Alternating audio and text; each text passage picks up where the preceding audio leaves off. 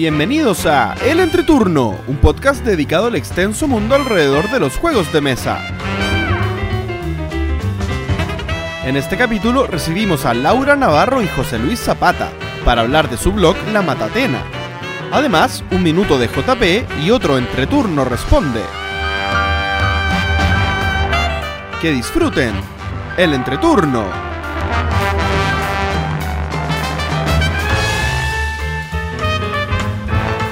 Hola, ¿qué tal amigos? Mi nombre es JP Y yo soy Gloria. y estamos comenzando el capítulo número 72 de El Entreturno. Estamos grabando el lunes 12 de agosto, el capítulo que saldrá mañana, martes 13 de agosto. ¿Cómo estás, Gloria? Eso esperamos, por lo menos. Eso esperamos. sí. Sí, acá estamos. eh, muy bien, muy felices de poder estar de vuelta en el micrófono después de casi tres semanas. Que si bien ustedes ve- escuchan periódicamente el podcast cada dos martes, nosotros no habíamos grabado mucho tiempo. Sí, porque el capítulo anterior lo grabamos con mucha anticipación y este capítulo lo estamos grabando con la menor anticipación posible que aguanta la, la fecha de publicación. Claro. Así es. Así que por eso mismo yo tengo muchos, muchos, muchos juegos que he jugado. 42 partidas en este tiempo. Mu- algunos más que yo. Me, ganas- me ganaste en 42. Qué triste tu vida. Pero yo te quiero compartir contigo mi felicidad. A ver, por favor. Terminé eh, Detective. No sé si toda, si es el momento o no para hacer la comparativa de Detective, eh, Crónicas del Crimen y mm, eh, Escape Tale, El Despertar, o los Exit, el Log. Hay tanto, tanta información que yo creo que la voy a dejar para otra oportunidad, pero estoy muy feliz con Detective. Esto se sigue postergando. Estoy muy feliz con Detective. Lo único que quiero es que llegue eh, La eh, expansión. el de eh, Los Ángeles.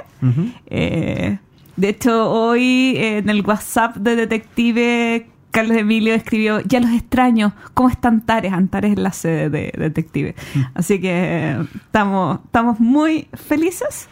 Y pro- probablemente de ese mismo grupo ahora nos vayamos con Sherlock, ah, Sherlock, em, Sherlock and Holmes. Es el de Ludonova, que es un, eh, es un juego...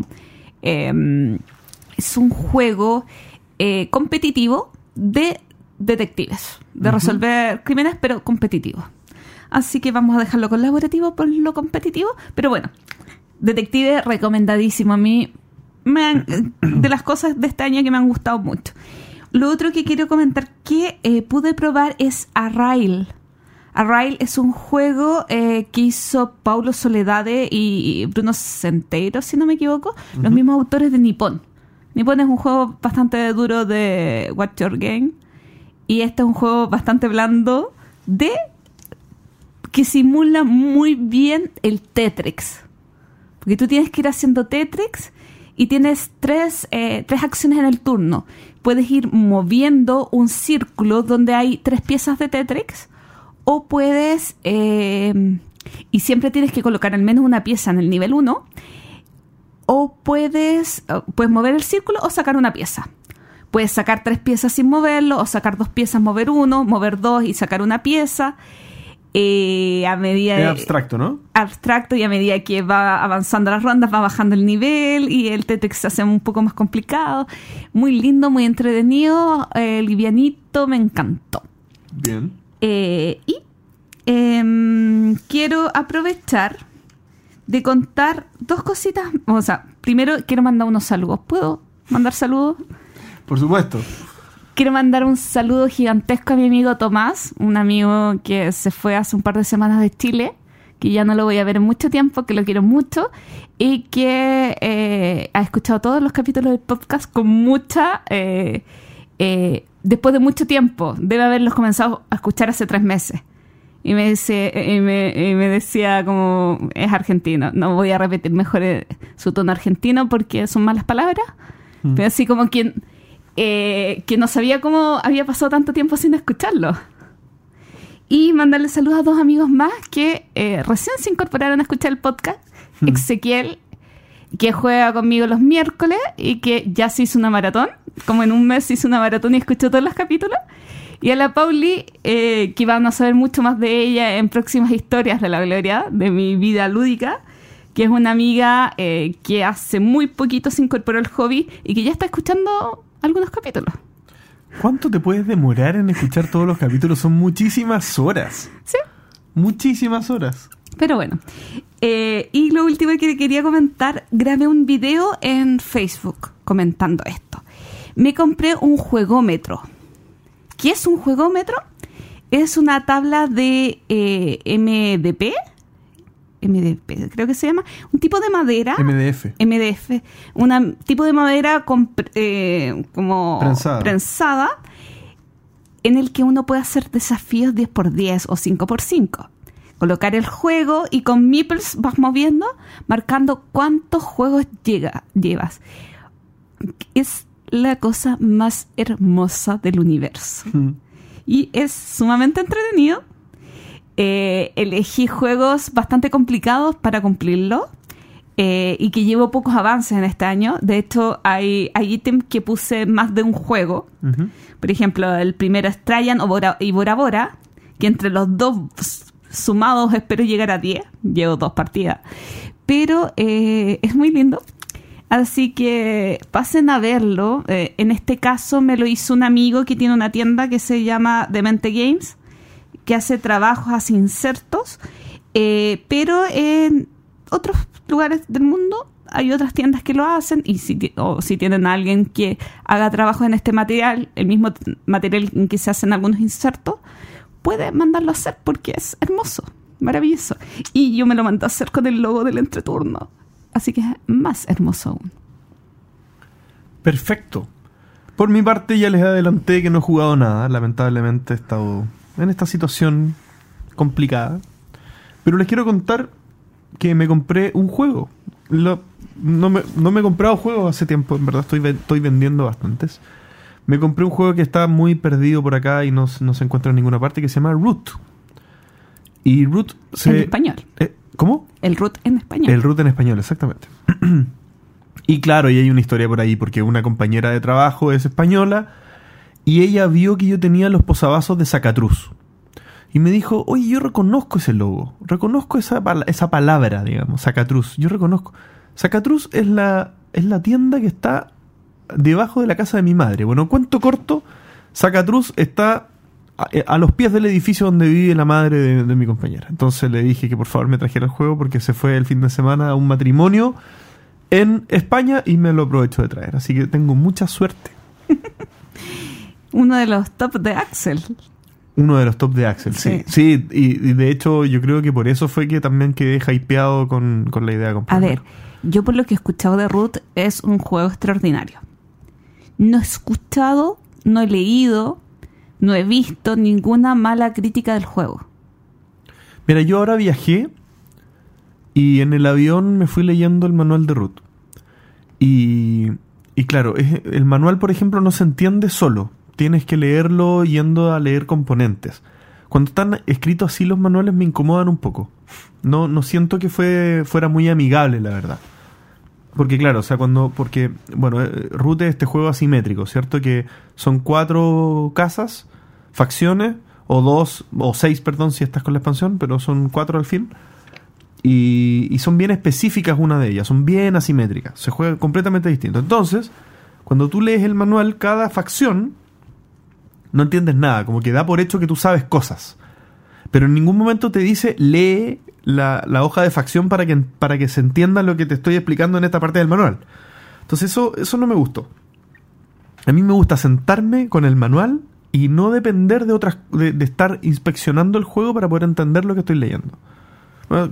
Cosas personales, no no busqué y no vi que nadie se quejara de las reglas de root, o sea, como que no, no encontré que fuera un gran problema para la gente, entonces tal vez soy yo el que no, El no lo está sabiendo llevar, ¿no? El mayor problema que yo he escuchado de la gente es que necesita un grupo muy comprometido y o, eh, que ya todos dominen el juego. Porque jugar eh, una partida con jugadores que no han hecho cada uno su tarea y que una persona explique eh, es casi desastrosa.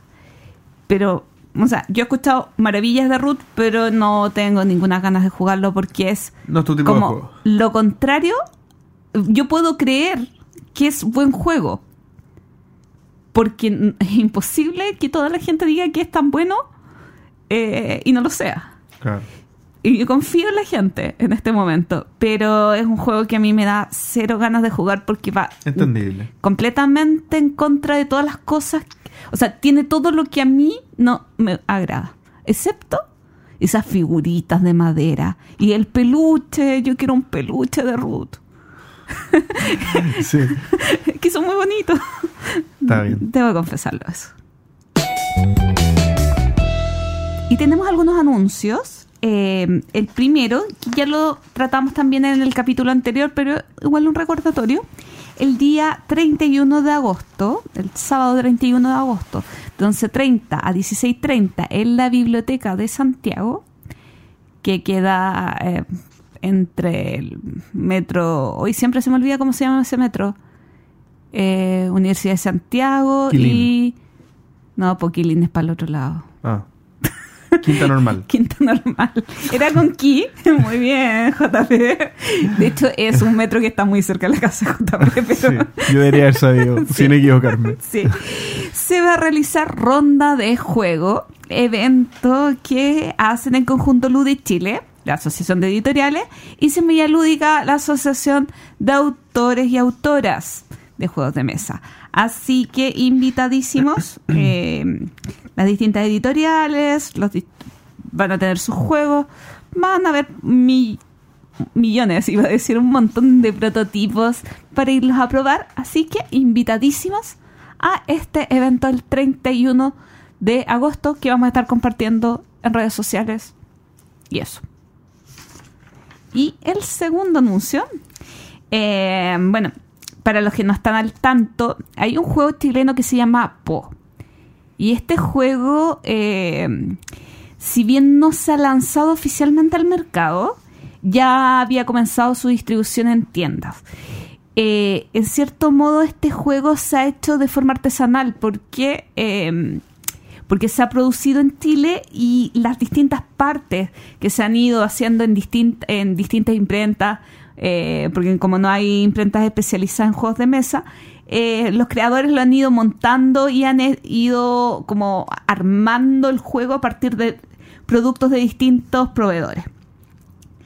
El día, la semana pasada, eh, entraron a robar al auto del creador de Po y le robaron eh, aproximadamente 400 unidades, si no me equivoco, de juegos. Eh, con una pérdida económica tremenda porque estos juegos estaban iban a ir a ser sellados para ser distribuidos en tiendas. Eh, les cuento toda esta historia porque eh, tanto eh, la editorial de Po como distintos amigos, otras editoriales, Semialúdica, en tiendas, etcétera, han querido apoyar para paliar un poquito las pérdidas haciendo una rifa. Y en, dentro de la rifa ustedes pueden obtener juegos, tatuajes, cenas y muchas otras cosas divertidas.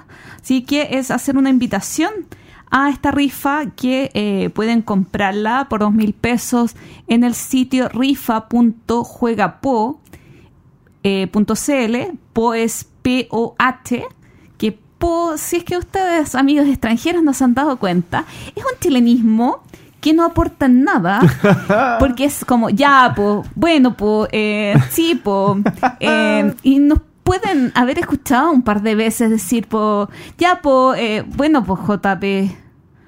Eh, ¿Por qué culpa tengo yo? sí, y todas esas cosas. El Po, eh, el otro día veía un video de una entrevista que le hicieron a- al autor y el ilustrador de Po.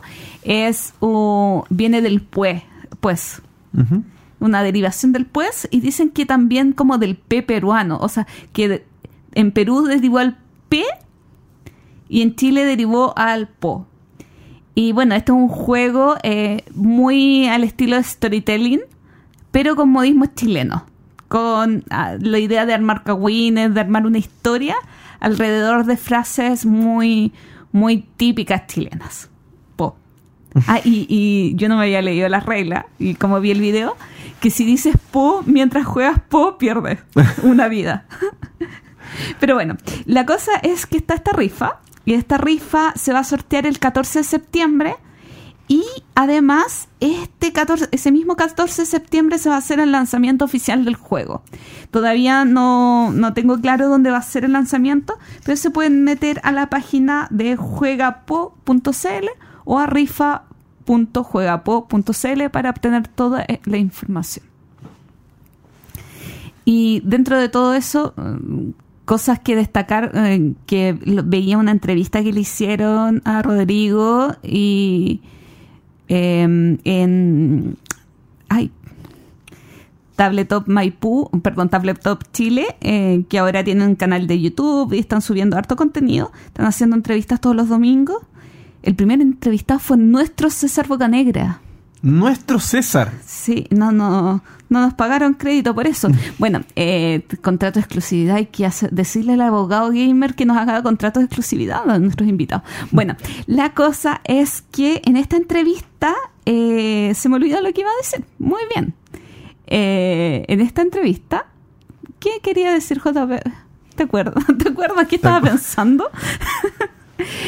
bueno, eh, bueno, simplifiquémoslo. Vean la entrevista.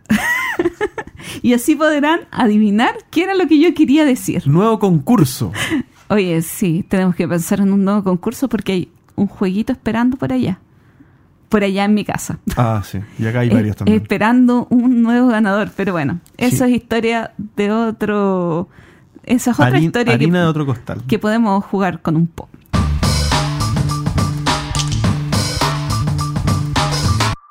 El entreturno responde. Y tenemos algunas preguntitas, como por ejemplo de Robert Don, Dondarroin. Bueno, no es su nombre real, así que es válido que no lo pronuncie bien. Pregunta, ¿guía para comprar en Kickstarter o alguna recomendación? Y yo no soy la niña de Kickstarter. De hecho, mi tarjeta, te cuento, no me la acepta Kickstarter. Traté de comprar un Kickstarter el otro día y mi tarjeta internacional me la rechazaron. Múltiples veces reclamé a mi banco y me la rechazaron y me la rechazaron y, me- y casi me quedo sin Kickstarter. Oh, terrible. bueno, yo quisiera dar algunos consejillos importantes de, de seguir. Eh, lo primero, voy a recomendar la Matatena, porque por supuesto que al ser ellos especialistas en el constante sondeo de opciones de Kickstarter, es súper bueno si uno quiere encontrar una buena alternativa en Kickstarter, eh, hablar con los que saben. Y el trabajo que hace la Matatena es importante porque para poder hacer una recomendación de tops eh, de, de Kickstarter, lo que hay que hacer es constantemente estar buscando, buscando, buscando, buscando, buscando. O sea, en el fondo, al, leer la los tops de la Matatena, te aseguras de que hay un barrido consciente de todas las opciones que existan. Y si están en el top, es por algo. ¿Ya? Eso, eso sería como lo, lo primero. Hay otras opciones en inglés eh, que yo puedo recomendar también. En Dice Tower se hace mucho seguimiento de Kickstarter y eso también eh, tiene mucha cobertura. Hay un programa, o sea, un video en YouTube que se, se publica creo que quincenalmente o no me acuerdo, semanal parece, que se llama eh, Crowdsurfing. Ya lo pueden buscar ahí eh, y lo que hacen es siempre barrer los juegos que están por que están por fondearse. En el fondo te los muestran cuando ya ha pasado cierto tiempo eh, de estar al aire. ¿ya? Entonces más o menos tú ya te puedes dar cuenta cuáles son los que están agarrando vuelo, digamos. Lo otro es hacer una, una revisión bien acuiciosa de la página de, de Kickstarter. Yo creo que es súper fácil darse cuenta de la seriedad del trabajo em, que se está teniendo en cada, en cada, ¿cómo se llama? En cada proyecto.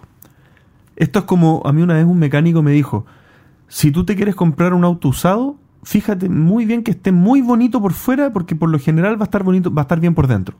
Si está magullado, con la pintura rota, todo, por lo general las personas, el, el- el cuidado es integral. Entonces, en el fondo, eh, mal- feo por fuera, malo por dentro. Entonces aquí correría un poco lo mismo. Lo otro es em, buscar proyectos previos.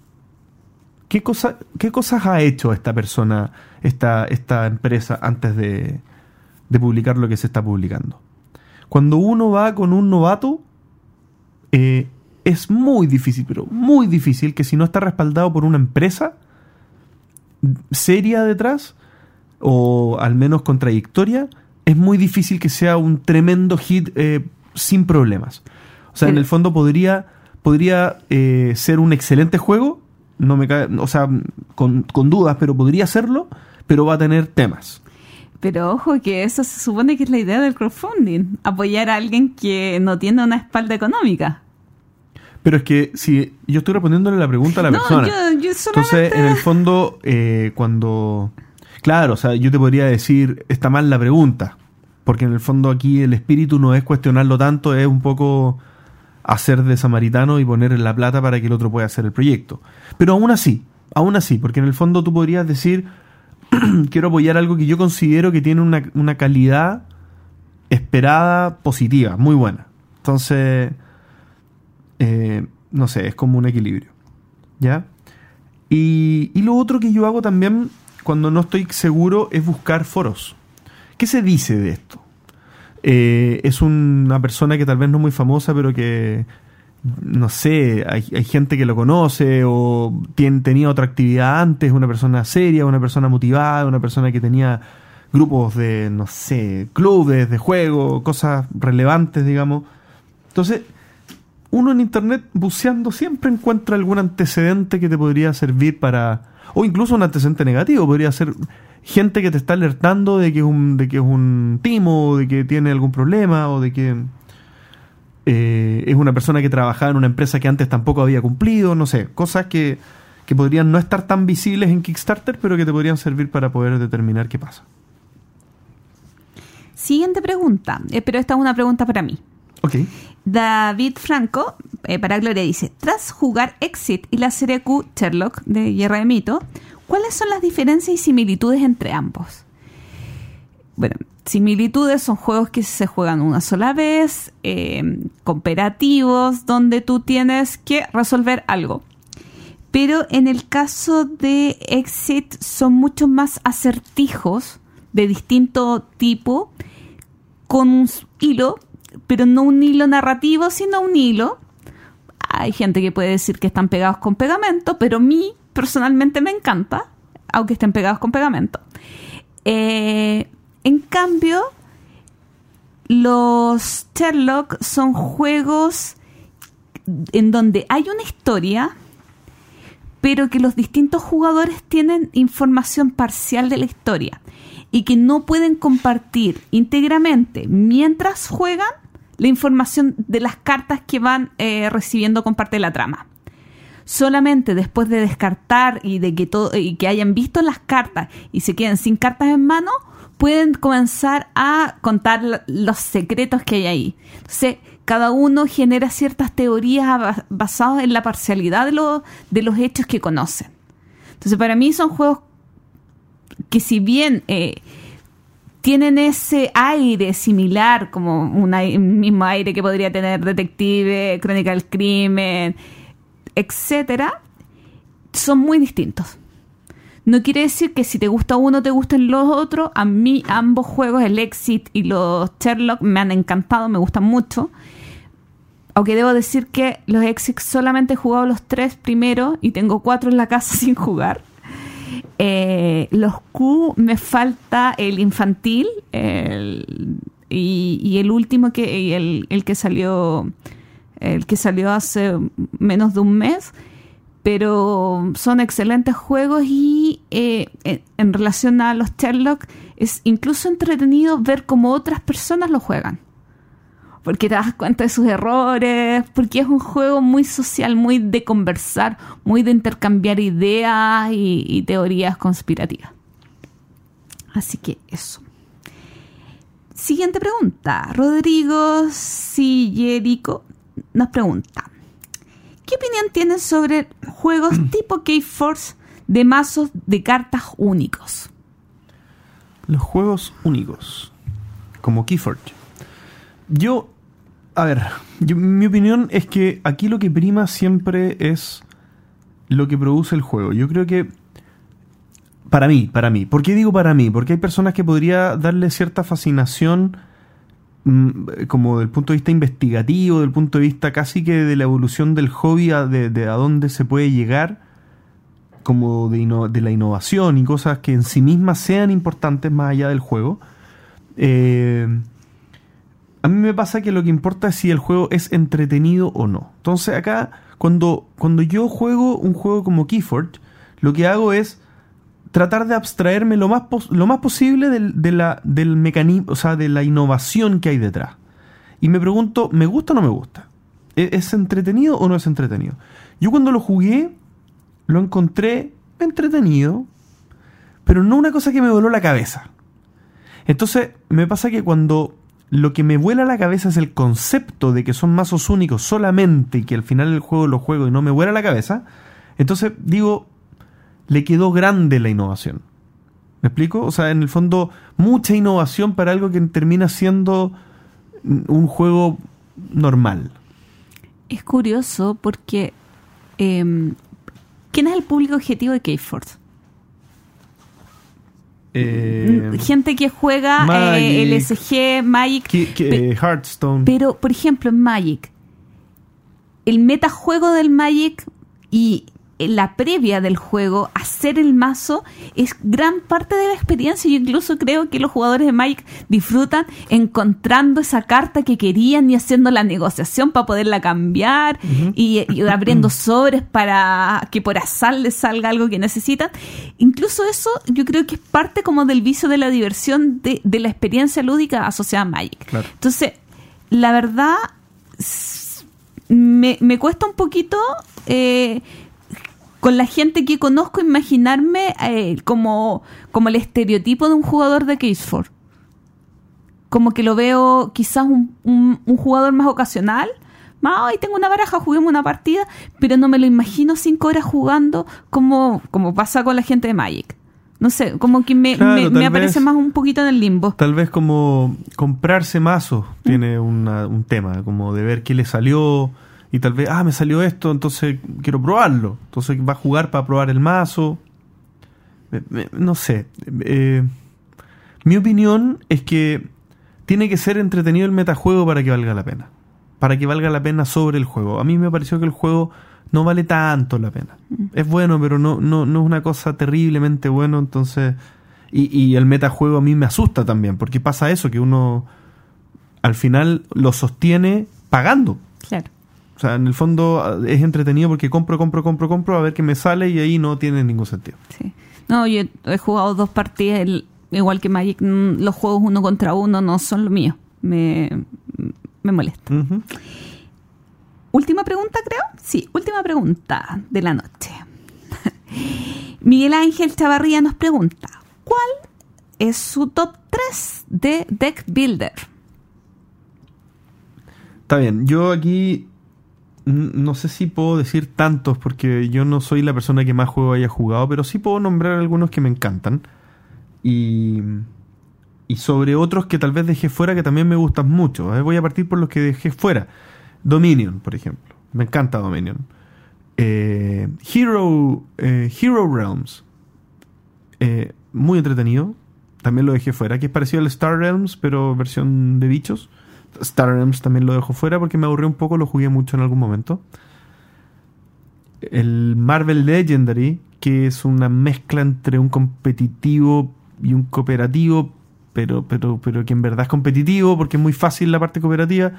Eh, divertido, está bueno, me gusta. Y voy a decir tres que me gustan mucho más. Uno es Clank, que en el fondo tiene.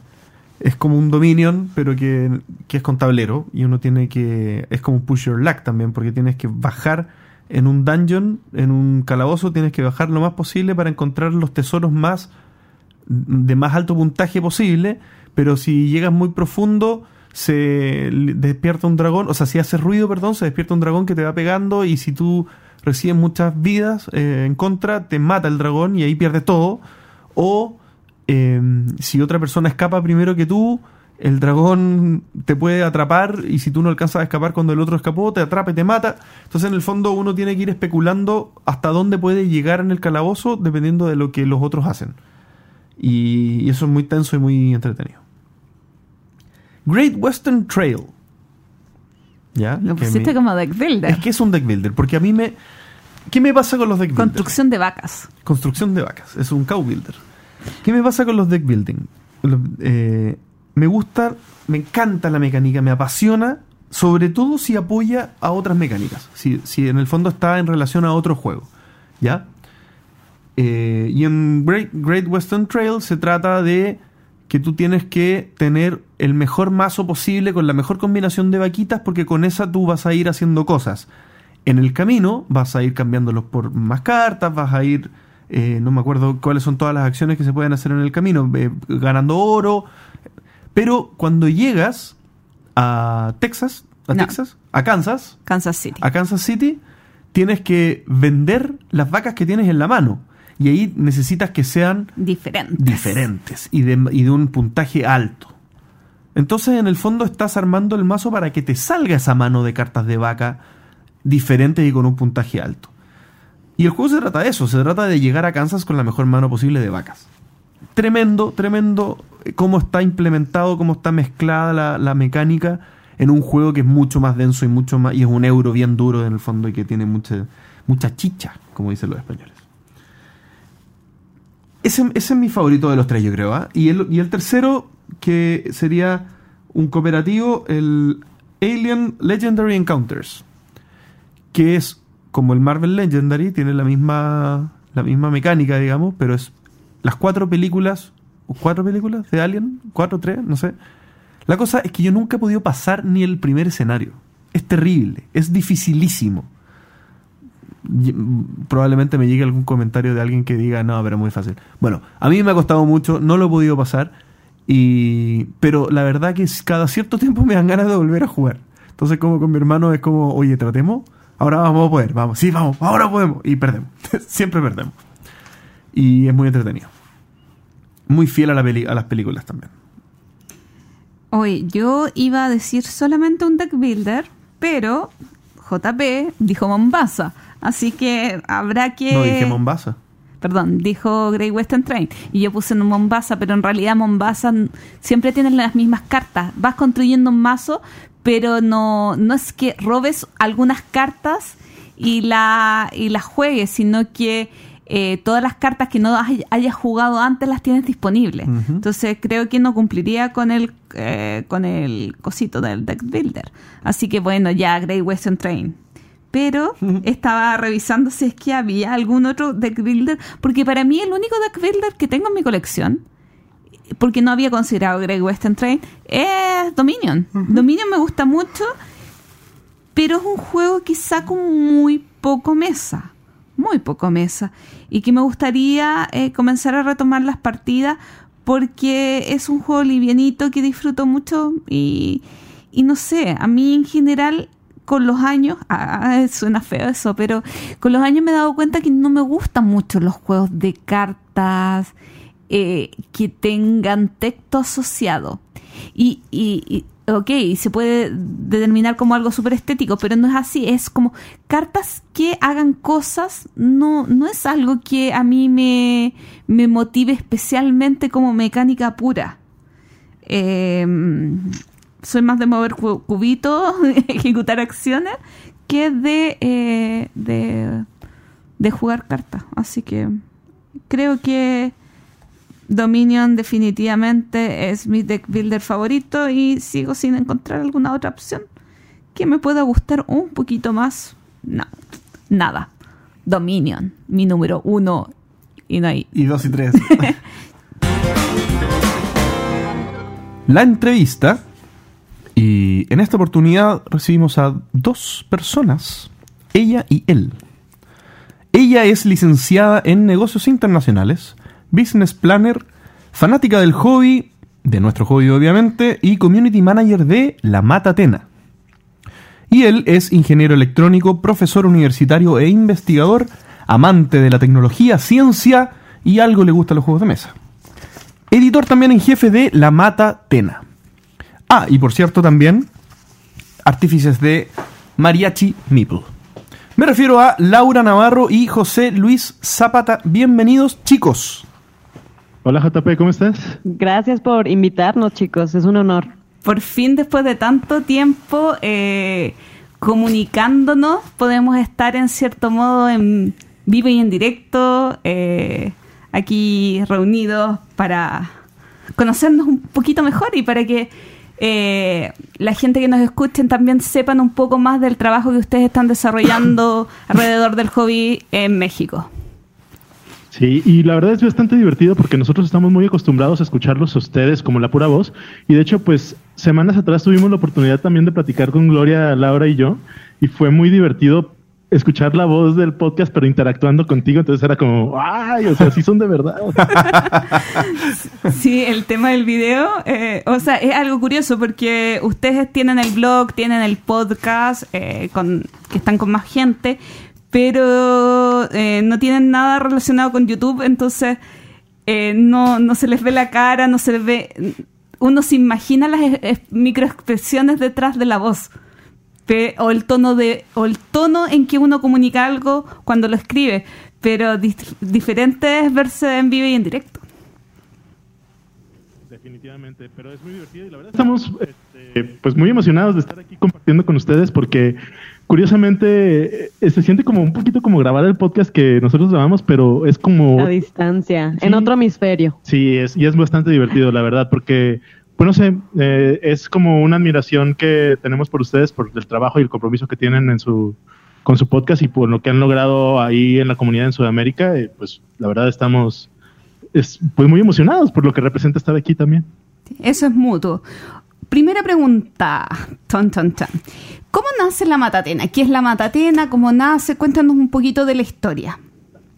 Bueno, pues la Matatena como proyecto nació por ahí de noviembre o, octubre del 2016.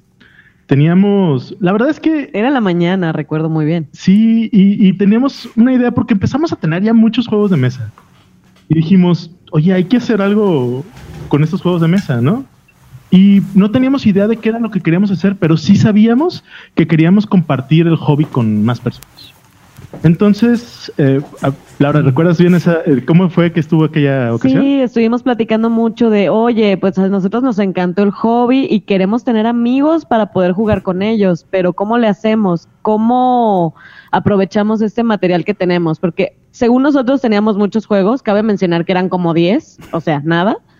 Eh, y pues en esa mañana eh, estuvimos hablando de ver qué nombre le pondríamos si tuviéramos algún proyecto. Y queríamos que fuera un nombre mexicano y algo que tuviera que ver con juegos. Y por eso dimos con la Matatena, que es un nombre que se origina del náhuatl, que es una lengua indígena.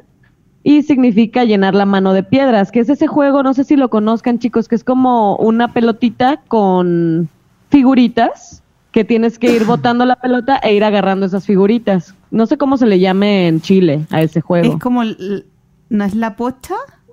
Que son piedrecitas en la mano, las tiras y las recoges con el otro lado. La... ¿O no? ¿Cómo se llama? Pirinola, no. Acá es un, en inglés se llama Jax el juego y es como una pelota y unas figuras en forma de estrella, que es como el logo de nuestro. ah, ok, ok, ok.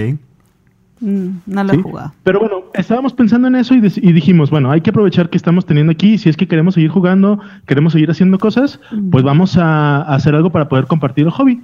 Y así fue como decidimos organizar una noche de juegos de mesa. Invitar a todas las personas que conocíamos a jugar juegos de mesa, pero dijimos, nuestra casa es muy pequeña. Entonces, optamos por, por hacerlo en un restaurante de unas amigas. Y les dijimos, oigan chicas, pues tenemos pensado, queríamos hacer una noche de juegos y, y este, una vez al mes o algo por el estilo. Y pues, ¿qué les parecería? Y ellas dijeron, ah, sí, adelante, nada más organícelo con tiempo para que no de hecho, ellas pensaban que nadie iba a ir, porque acá en México el hobby es muy, la verdad es que hace falta mucho. O sea, hay muchísima gente que apenas va iniciándose en el mundo de los juegos de mesa y nos dijeron, pero no se vayan a entristecer si casi no viene gente la primera noche y nosotros, no, no, no, no, no, ni se preocupen, gracias por abrirnos su espacio y aquí recibiremos gente.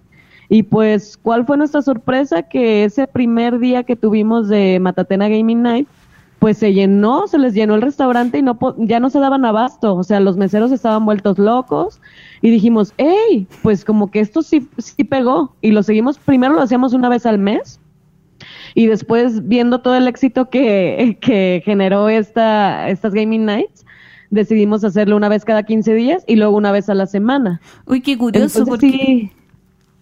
Continúa, Laura. ¿Perdón? Continúa, Laura, no. Ah, sí. Total que eso fue por el lado de las Gaming Nights. Pero José Luis ya había trabajado en unos blogs antes, que eran unos blogs que, se, que hablaban principalmente de tecnología. Y dijimos, bueno, pues otro, otra forma de llegarle a la gente, pues sería escribiendo un blog. Yo, la verdad, no tengo experiencia escribiendo, soy pésima. Pero uh, me dijo José Luis, ¿sabes qué? Tú me puedes ir dando ideas, qué te parece bueno, qué juego, de qué podemos hablar, manejar las redes sociales, etcétera, y yo empezar a escribir acerca de algunos juegos y así es como surge eh, el blog. Vaya. Sí, me, perdón, que me llama la me llama la me llama la curiosidad. Lo más fácil. ¿Perdón? Que quisimos complementar lo que estábamos haciendo y en realidad empezamos con el blog porque consideramos que era lo más fácil. Entonces, como para ir empezando a jalar gente, creímos que iba a ser una buena manera. Sí, me llama la atención porque pensé que era al revés, que primero había nacido el blog y después habían nacido las reuniones. Sobre lo que conversamos de la organización, de cómo ven los temas eh, que tratan en el blog, eh, ¿qué es lo que más le gusta a la gente? ¿Qué es lo que ustedes han notado que tiene mejor eh, recepción en el público? Eh, la verdad, creemos que todos los tops, los tops 7 que hacemos, hemos notado que es lo que la gente más lee y lo que más le llama la atención. Y de hecho, yo, que soy una persona que abiertamente les digo, no leo mucho, les sugería a Zapata hacer los tops, porque siento que la gente que no lee mucho suele eh, buscar títulos de ese estilo, como tops mejores juegos. Eh, al final del año son también muy leídos los que son de los mejores juegos del año. Todo lo que viene siendo tops, como que llama mucho la atención. Zapata, pues originalmente su idea era hacer cosas más editoriales, pero ya viendo ahora con la experiencia en el blog, vemos que los tops es lo que más, la gente más lee, vaya. Y sabes que no solamente leen, eh, nosotros hace un par de capítulos hicimos un top y casi duplicó las escuchas que un capítulo habitual. Es muy curioso. Muy curioso. Oye, y con respecto a las reseñas, ¿cómo, ¿cómo se lo plantean? Porque ustedes tienen igual un apartado en, en, su página eh, invitando a editoriales a enviarles juegos para reseñar. Así es. Este, la verdad es curioso porque nosotros, como creo cualquier persona que reseña juegos, empezamos reseñando nuestros propios juegos de mesa. Y pues obviamente siempre reseñamos lo que nos gusta, ¿no? Primero. Pero después eh, dijimos, podemos invitar a gente o creemos tener suficiente tráfico, suficiente público como para que las editoriales se puedan empezar a, pues a interesar en, en, en el tráfico. Porque también, si te soy sincero, es bien difícil que las editoriales americanas se den cuenta que existe un mercado para acá que sí compra sus juegos. Tan siquiera el mercado mexicano, que estamos muy cerca con Estados Unidos, es bien fácil que ellos también compren juegos de, a ellos mismos, a las mismas editoriales. Entonces, eh, pues eh, eh, nosotros estamos abiertos a cualquier editorial que nos mande juegos y de hecho eso está escrito en español. Pero las editoriales que nos han respondido para todo lo de enviar juegos han sido editoriales americanas principalmente y creo que nada más.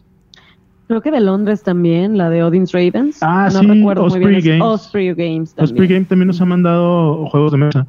Pero la verdad es que todos los juegos que nos mandan siempre, pues como por uh, lo mínimo que hacemos es que todos los juegos los reseñamos y los intentamos reseñar lo más rápido que podemos. Aunque eso nos genera un backlog bastante grande. Oh, sí. Y, y este, y pues sí, o sea, el, nosotros tenemos el ritmo de, de, hacer, de sacar reseñas cada dos semanas aproximadamente. ¿Y cada eh, cuántos artículos sacan por, la, ah, por semana? ¿Tres? Tres o cuatro, dependiendo qué tan pesada sea nuestra semana laboral.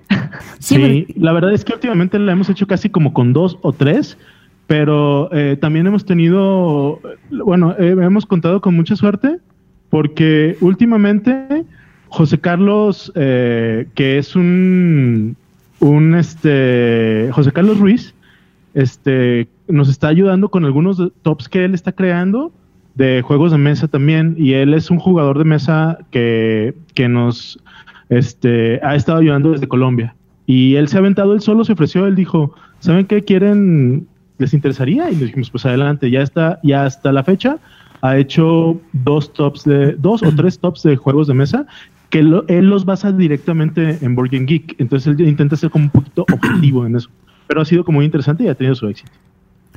Chicos, respecto del feedback o de la, de la retroalimentación que se obtiene de la matatena, eh, del público, ¿Qué, cosas han cambiado desde que ustedes empezaron, que ustedes los han ido motivando a continuar? ¿A que ¿Cuáles son el motor de la fuerza para seguir, seguir, seguir y no decaer?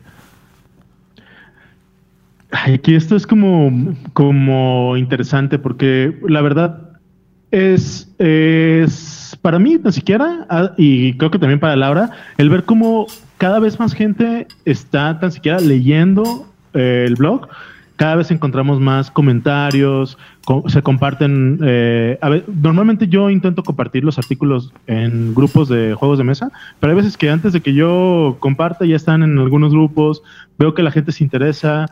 Creo que el estar viendo que en, la comunidad internacional hay gente que todavía está interesada en, en leer contenidos un poquito diferentes, como son contenidos editoriales, además de todo lo que hacemos, pues, pero a mí eso, a, a mí, si te soy sincero, lo que principal me llama la atención es escribir contenidos editoriales, cosas que no sean comunes y que no puedas encontrar en cualquier otro lado como, como reseñas. Pues las reseñas siento que son como algo que, que encuentras en todos lados. YouTube. Ajá, en YouTube, que a veces yo creo, yo creo que las reseñas en YouTube, como son más gráficas, son más, eh, incluso más interesantes. Atractivas para la gente. Claro.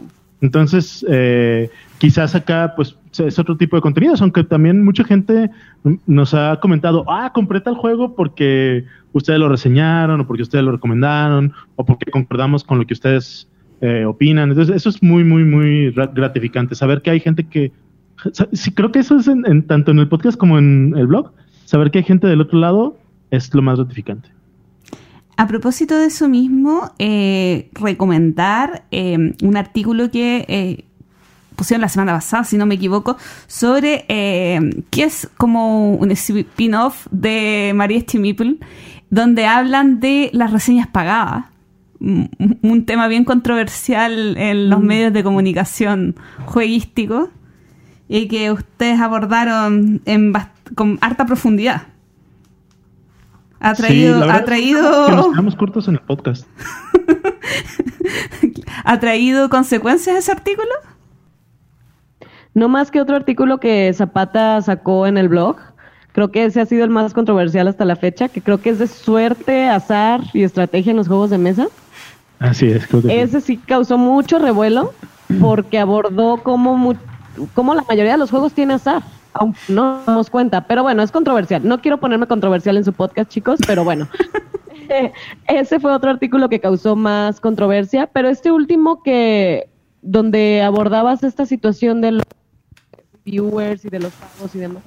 Yo no lo sentí tan controversial, pero no sé cómo lo viste tú, Zapata. No, yo siento que eh, aquí en América Latina y en España no es algo que todavía cause como mucho problema o que sea algo que valga que mucha gente se cuestione todavía. En España han habido muchos programas que han tratado el tema de eh, no que les paguen, sino que les regalen los juegos. Y como les regalan los juegos, no pueden opinar neutralmente, etcétera, etcétera. Pero bueno, problemas españoles. Ah, nosotros todavía no tenemos esos problemas. Oye, eh, una pregunta. Sobre la sección que tienen ustedes, el top 5 de Kickstarter semanales.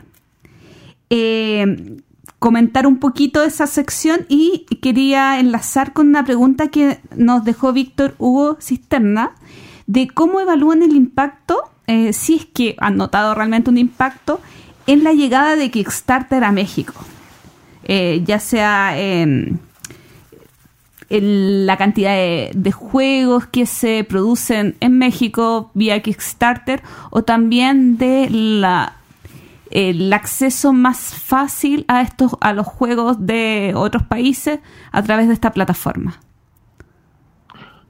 Pues, eh, bueno, primero, para abordar la primera parte de tu pregunta, En cuanto al top, el por qué surge y por qué lo hacemos una sección semanal, es que a final de cuentas, hoy en día Kickstarter, si lo viéramos como una editorial, es la editorial más grande de juegos de mesa en el mundo.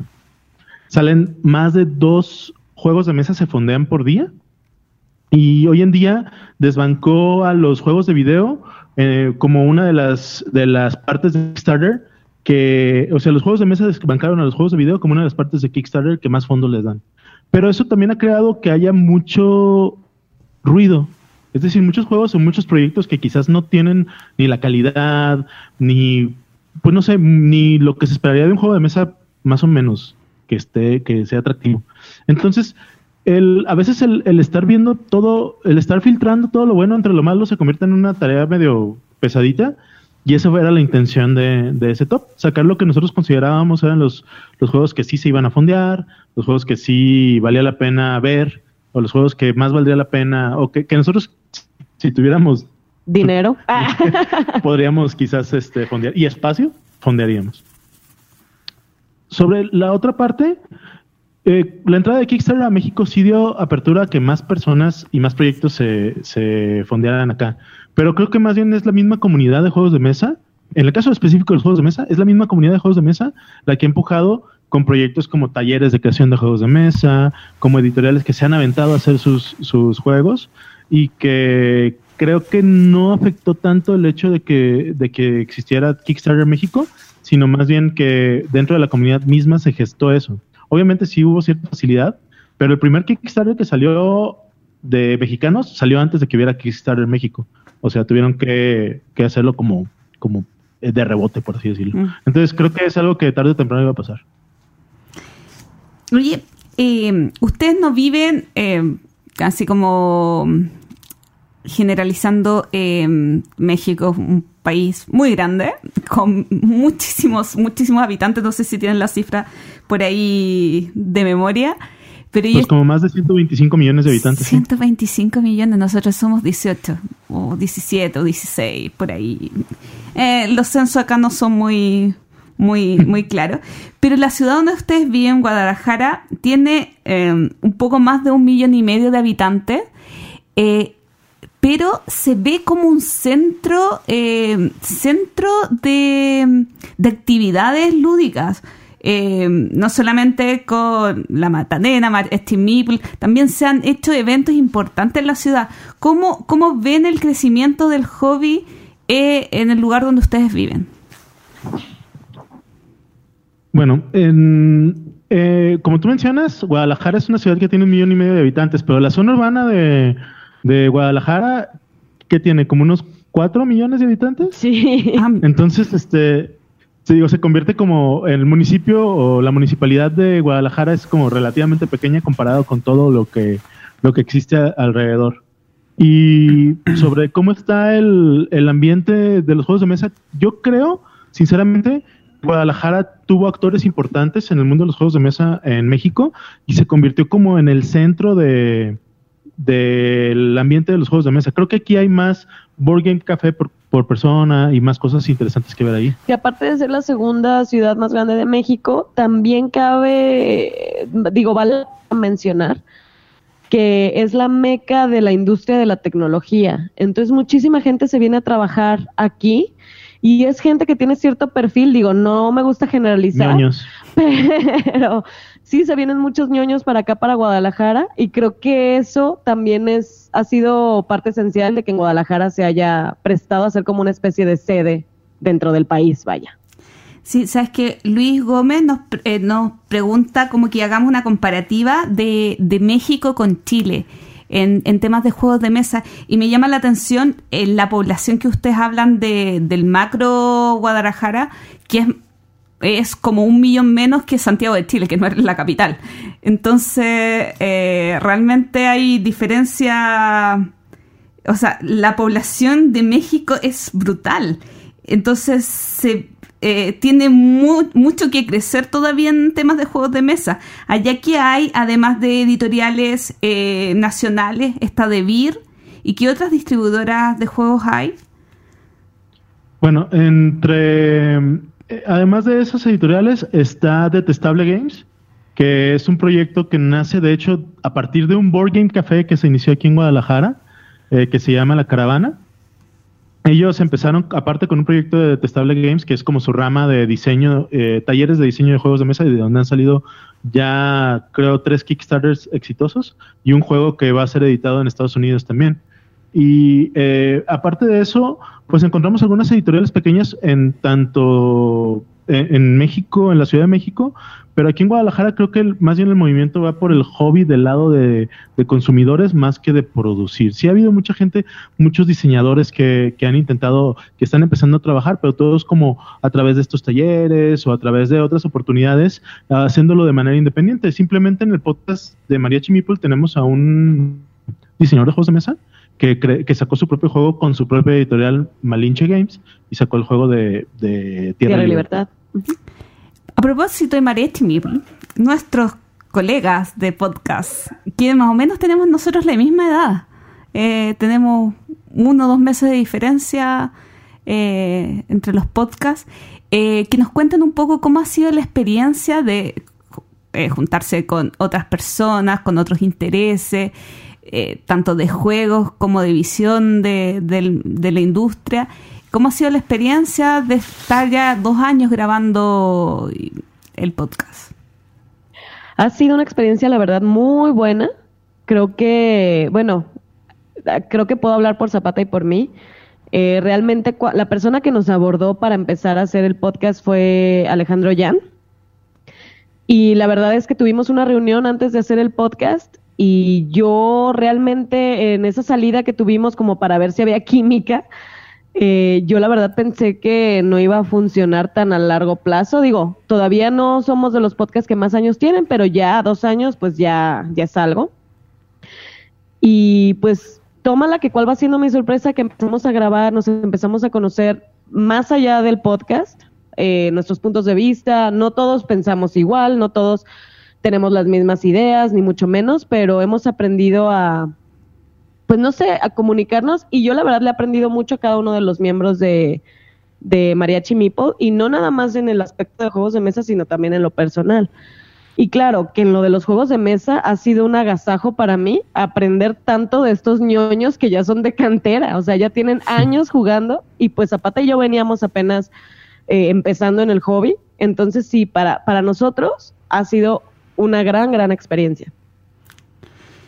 Manolo Ávila nos, dice- nos comenta aquí en un capítulo eh, con JP, nos, hablamos de nuestros sueños por cumplir en el mundo de los juegos de mesa. Eh, y dice que le repitamos la pregunta a ustedes, a Laura y a José Luis. Dentro de este ámbito, ¿cuáles son los sueños o cuál es el sueño que tienen por cumplir eh, relacionado con los juegos de mesa? Bueno, el mío, no sé si lo comparta Zapata, el mío tal cual, pues ir a Essen. O sea, la verdad es que mm, te envidio, Gloria.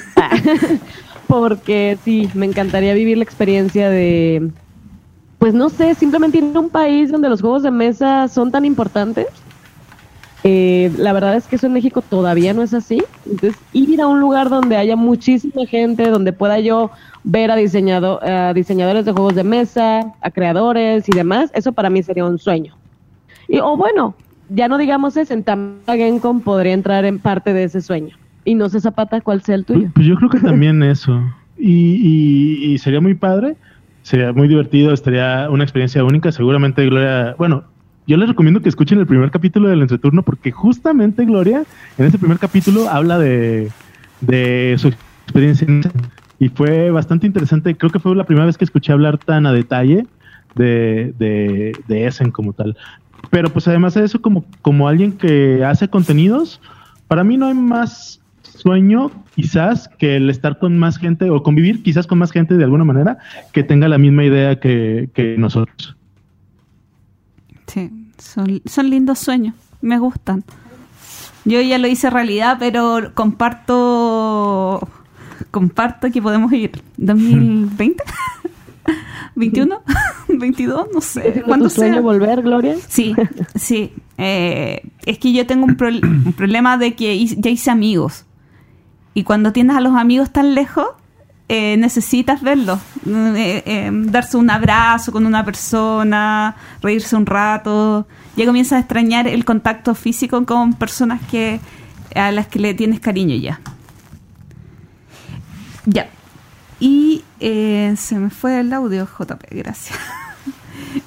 Em, bueno, y yo quiero finalizar, no sé si JP tú tienes alguna otra pregunta porque quiero finalizar con algo especial.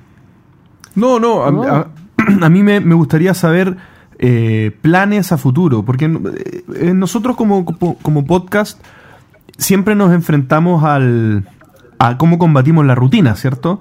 No puede pasar que el podcast eh, se mantenga estático por mucho tiempo y, y que nos quedemos sin idea, nos quedemos sin renovación de frescura de algún tipo, secciones nuevas. ¿Ustedes cómo enfrentan este tema y qué, qué, qué nos pueden adelantar que vaya a pasar en el futuro? Bueno, para hablar de los temas, o sea, de temas en cuanto a podcast y en cuanto al, blog, pues muchas veces yo soy muy tramposo y me y escucho otros podcasts, veo qué es lo que están hablando, veo si me llama la atención dar mi opinión al respecto y, y obviamente siempre que pasa eso intento referir ahí, ¿no? Eso sucede tanto en el podcast como en el blog. Y cosas nuevas, y bueno, eso es como una manera fácil o una manera que nosotros usamos mucho, el retroalimentarnos de los demás medios para ver qué es lo que podemos nosotros también aportar o se poner nuestro granito de arena en la opinión. Y en cuanto a cosas nuevas, pues tenemos algunas sorpresas por ahí. Creo que Jan tiene sus propias sorpresas por, por- por- eh, de parte de Mariachi Meeple, pero nosotros también tenemos pensado o tenemos en planes, todavía es algo como muy abstracto, el empezar a crear un poquito contenido de video para complementar lo que hacemos eh, escrito. Porque a nadie le gusta compartir su carota en YouTube, mucho menos, pero sí es algo que nos causa ilusión. Sí, porque pues si por algo hacemos podcast es porque tenemos cara de, de radio, no de, no de video. Oye, eh, un día lo que podríamos hacer junto con la mesa es eh, ponernos de acuerdo en hablar el mismo tema. Los tres podcasts hablamos lo mismo. Bueno. Ah, Y- sí, estaría y- eso. Excelente, y- sí. Pero, y lo lanzamos el mismo día, por decirte. O, o la cosa es que no nos escuchemos entre nosotros para ver cómo abordamos de una manera completamente distinta o completamente igual. Y, y sería di- divertido que fuera igual por las diferencias culturales también. eh, un tema X. Sería Sí. simpático. Sería divertido, porque aparte lo tomaríamos distinto. Ustedes son- ahorita pues son solamente dos, quizás con algún invitado, que es como su costumbre. Los chicos de la mesa sí son solamente dos y nosotros somos cinco. Entonces, Creo que ahí seríamos los botoneros nosotros. Sí. sí. Bueno, yo quiero terminar con un correo electrónico que nos llegó al entreturno el 2 de febrero de 2017 a las 19.43, hora Chile. Saludos Pancho, Gloria y JP. Mi nombre es José Luis Zapata.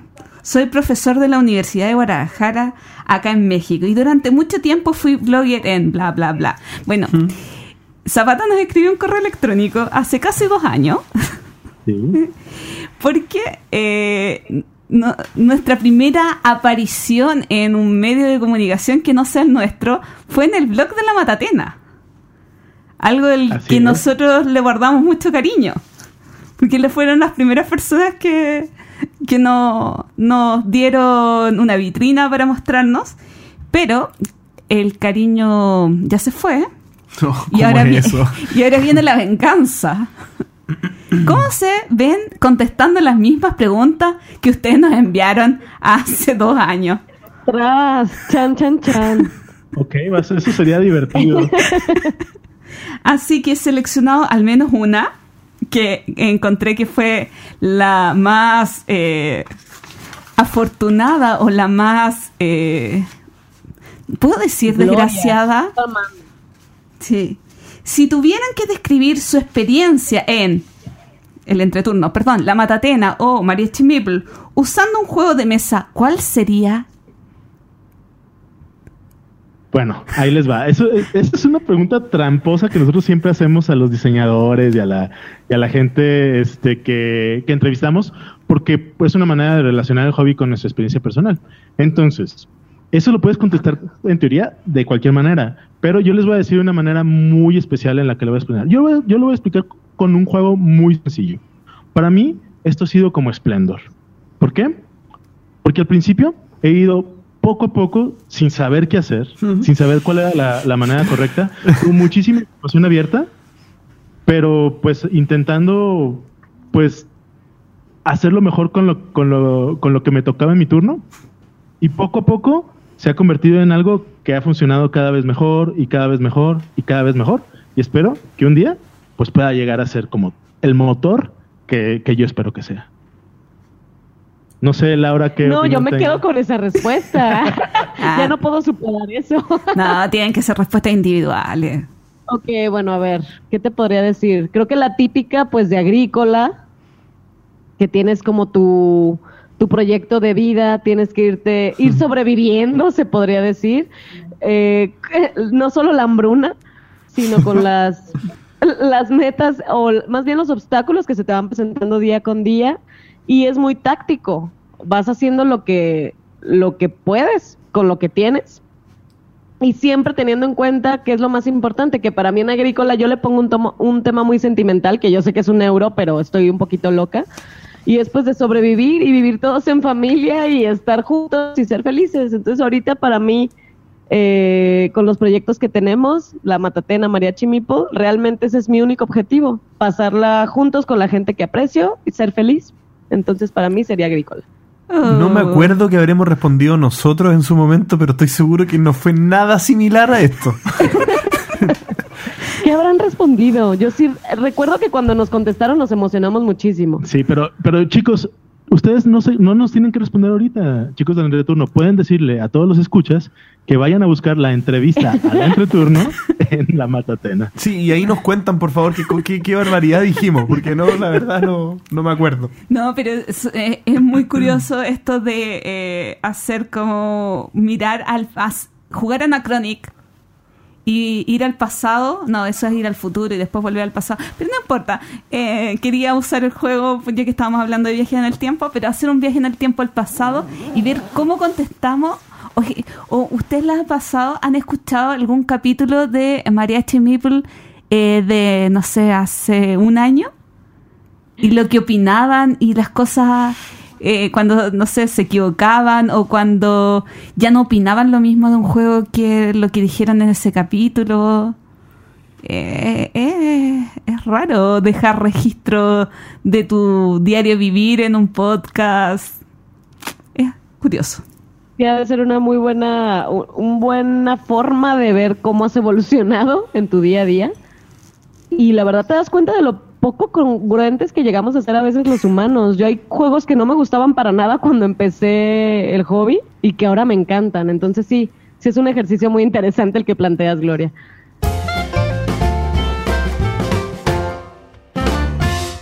El minuto de JP. Y no voy a decir que soy yo porque siempre digo que soy yo. El minuto mío, el minuto que traigo en esta oportunidad, es un minuto controversial. ¿Ya? O que, o que yo en mi, en mi mente creo que va a ser controversial. Vamos a ver cómo me va. El planteamiento que quiero hacer es que la vida social, digamos, la vida de los eh, relacionada a los juegos de tablero, cuando uno tiene distintas personalidades, ¿ya? Cambia. Esto, esto es una afirmación que ni siquiera estoy tan seguro, pero quiero saber qué opinan ustedes. ¿A qué me refiero con esto? O a qué me refiero no he dicho nada todavía, pero ¿qué quiero decir?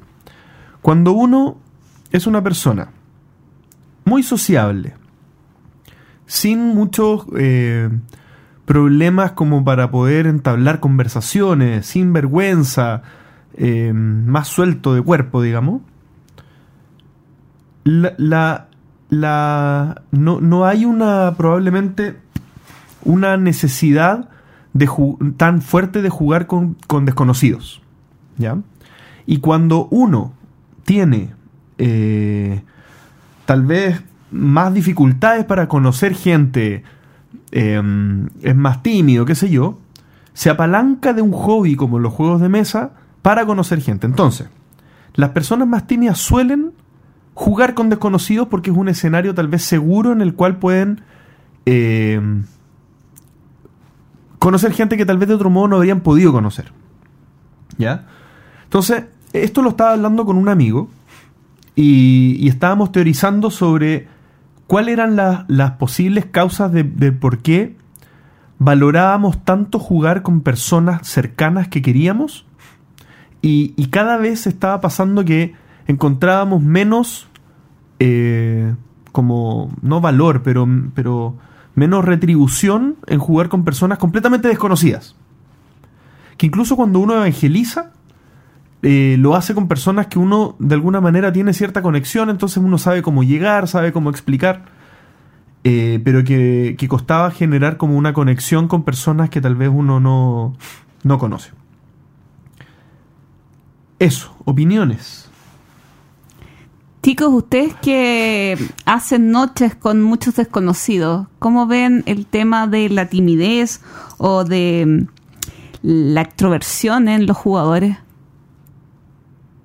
Pues sí, esa teoría que plantea JP, la verdad es que sí me hace sentido. Nos ha tocado ver muchísima gente que, digo, de entrada no los conocemos personalmente porque pues es gente totalmente desconocida, pero que conforme van pasando las noches de juego y vuelven a ir, nos hemos dado cuenta que en su día a día sí es gente más del lado introvertido. Es gente que no suele pues salir a bailar, salir a... Vaya, no es extrovertida. Y, y que sí, en efecto, este hobby también en parte los envuelve por el lado de tener conexión con otras personas o poder, no sé, es como el juego de mesa funciona como si fuera un rompedor de hielo y, y por medio de los juegos haces conversación con otras personas y ya muchos de ellos se han hecho amigos al grado de que dejaron de ir a las gaming nights y ya se juntaban en, en casas, vaya. Pero fueron círculos que se conocieron en ese ámbito. Sí, yo a mí me, me causa un poco de ruido porque igual estamos hablando, yo creo que estamos hablando de una timidez moderada, porque igual el acercarse a un lugar desconocido e insertarse de cierto modo en un grupo ya establecido por una persona que realmente es muy tímida, eh, les cuesta. Eh, lo mismo de que generalmente, como yo igual participo mucho en reuniones abiertas de juegos de mesa, eh, poderse meter en la mesa eh, de, oye, ¿puedo jugar aquí? Eh, rara vez me pasa como que, disculpa, hola, eh, eh, ¿puedo jugar? Es, gente en realidad con más confianza, no, no me ha tocado tanta gente tímida en este aspecto. Bueno, eh, eh, bueno, aquí yo poniendo desde, desde mi pequeña opinión personal, yo he encontrado que los juegos de mesa representan muchas veces un lugar seguro para muchas personas.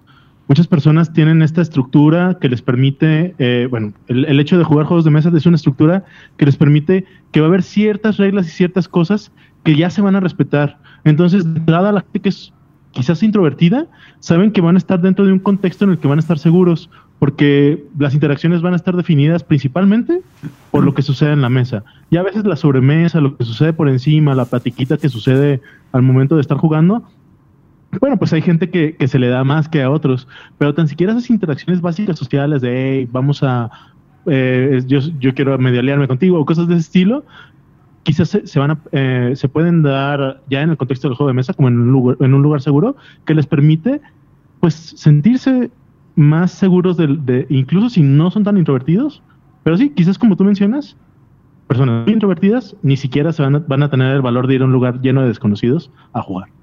Igual es curioso el tipo de juego para el tipo de persona, porque, no sé, eh, hay juego con muchas personas, a mí no me gusta la negociación, pero puedo negociar.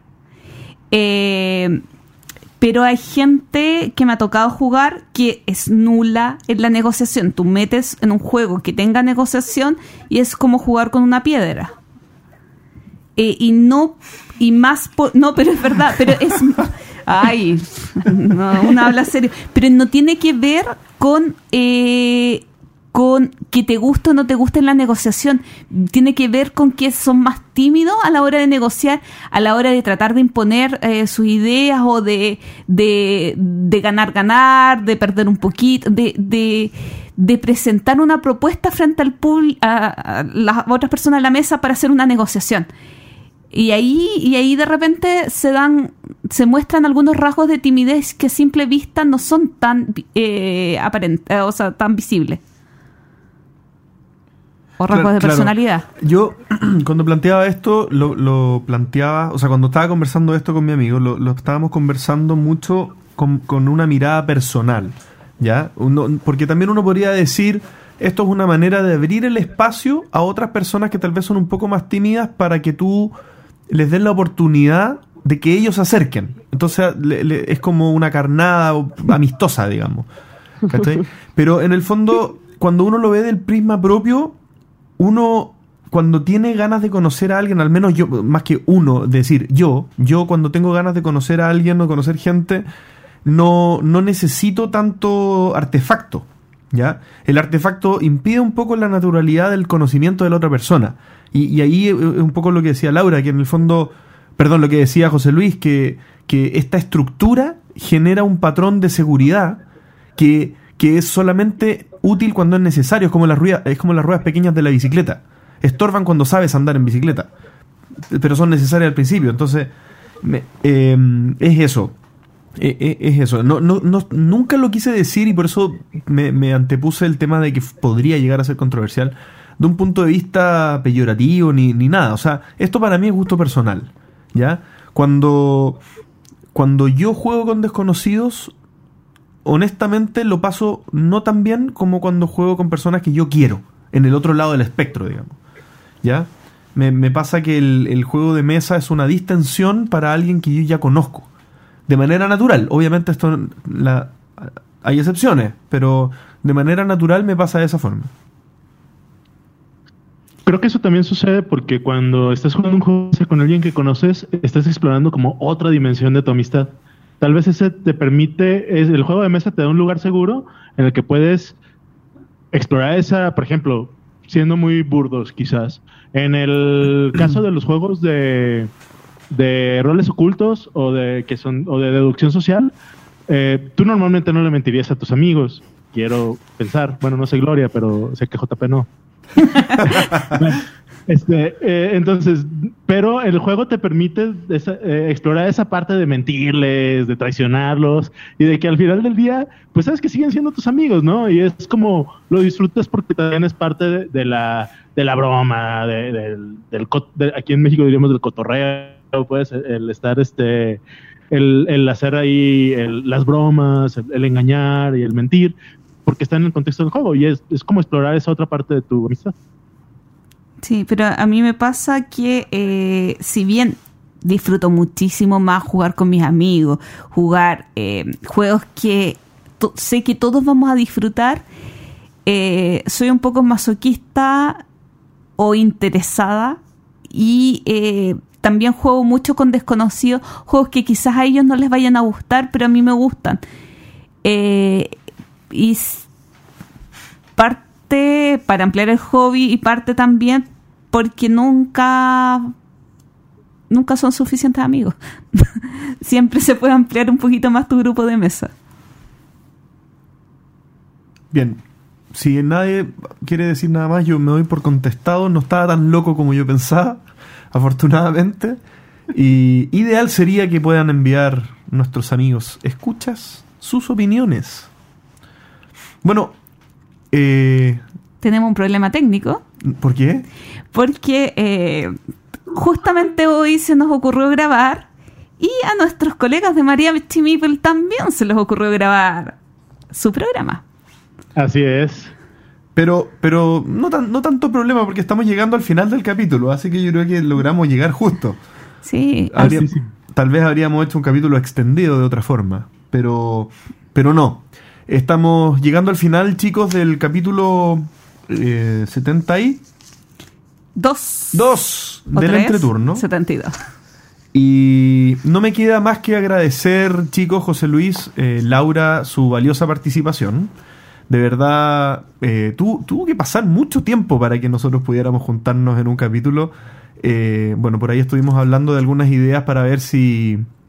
si. si podemos, ¿cómo se llama? Eh, hacer algo adicional. Pero. Pero por lo pronto agradecerles chicos eh, y pedirles por favor que nos den, nos compartan palabras de cierre para nosotros finalizar acá tranquilos. Chicos, pues reiterar nuestro agradecimiento por la invitación. Para nosotros, como les decíamos, pues es un honor que nos hayan invitado porque pues son uno de los podcasts más representativos en Latinoamérica y de los más importantes. Y pues nos preguntaban hace rato acerca de nuestras metas y pues esta también es una meta para nosotros el que nos hayan invitado a su podcast y pues muchas gracias a sus escuchas esperemos que hayan disfrutado el capítulo que no hayamos dicho tantas locuras como en el nuestro pues esperamos pronto volver a colaborar en algo muy bonito Así es. Y después de mi parte, chicos, saben que siempre tienen las puertas abiertas de la Matatena. Ha sido muy divertido escucharlos cada semana y es la primera vez que tomo parte o tomamos parte en un proyecto como externo, en un podcast externo. Entonces es una experiencia bastante divertida y pues estamos muy felices de que nos hayan invitado y tengan por seguro que pronto quizás van a encontrar alguna sorpresa de nueva en la Matatena con parte de tu turno. Ok, esperamos tener ahí la primicia. Bueno, entonces eh, con esto damos por finalizado el capítulo. No me queda más que agradecer a todos y también dejar muy recomendado La Matatena y Mariachi Nipple para que los sigan eh, porque son nuestros queridos amigos. Socios estratégicos. Socios estratégicos. Colegas, amigos. Exactamente. Así que eso, muchas gracias a todos por, por a todos, muchas gracias a todos por haber escuchado. Hasta la próxima. Chao. Armando dijo bye. aplausos por favor Eh. Gracias por escuchar el entreturno. Y recuerden, envíenos sugerencias de historias relacionadas con sus vidas lúdicas. Pueden ser de terror, tragedia, graciosas o hasta de traición. Recuerden también escribirnos para participar en nuestra sección El Entreturno Responde. ¿Y ustedes? ¿Juegan con desconocidos? Envíenos sus comentarios al correo elentreturno.gmail.com. Además, envíenos preguntas o temas que quieran que conversemos en el programa. Síganos en Facebook, en Twitter, en Instagram y suscríbanse a nuestro canal de YouTube. Escúchanos en dos semanas más en nuestro próximo capítulo de El Entreturno. Gracias de nuevo y hasta la próxima.